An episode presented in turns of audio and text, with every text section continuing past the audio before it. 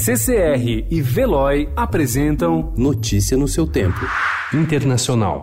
El gobierno constitucional que presido ha decidido declarar persona no grata a la embajadora de México en Bolivia, María Teresa Mercado, a la encargada de negocios de España en Bolivia, Cristina Borreguero, al cónsul de España en Bolivia, Álvaro Fernández, y al grupo de los A presidente interina da Bolívia, Janine Áñez, afirmou ontem que expulsará a embaixadora do México, assim como a chefe de negócios e o cônsul da Espanha. Eles são acusados de tentar resgatar um ex-ministro de Evo Morales, refugiado com aliados do ex-presidente na embaixada mexicana em La Paz. O governo espanhol respondeu com uma medida equivalente, enquanto o mexicano preferiu não elevar a tensão.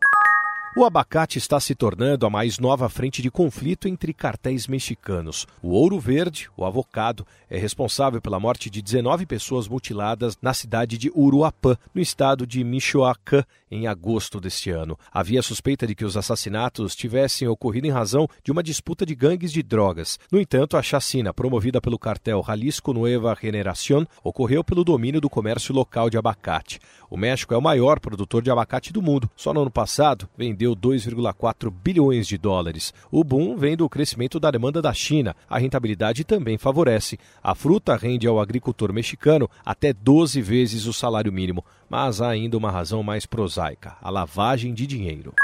O cientista chinês He Jiankui, que produziu os primeiros bebês geneticamente modificados do mundo no ano passado, foi condenado ontem a três anos de prisão. He também foi multado em cerca de 430 mil dólares. Outros dois pesquisadores foram sentenciados pela prática ilegal da medicina, mas receberam sentenças e multas mais brandas. Notícia no seu tempo. Oferecimento CCR e Veloy.